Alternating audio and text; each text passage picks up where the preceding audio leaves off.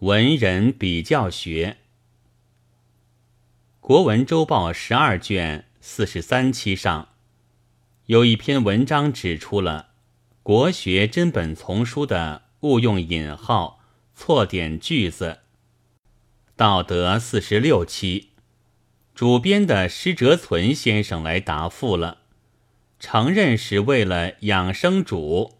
并非修儿孙福。而且该承认就承认，该辩解的也辩解，态度非常磊落。末了还有一段总辩解云：“但是虽然失败，虽然出丑，幸而并不能算是造了什么大罪过，因为充其量还不过是印出了一些草率的书来。”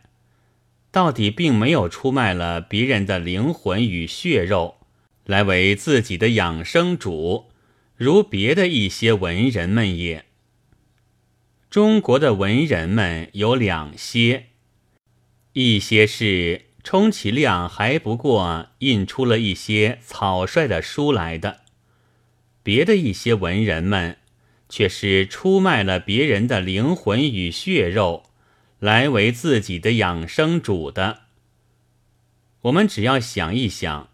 别的一些文人们，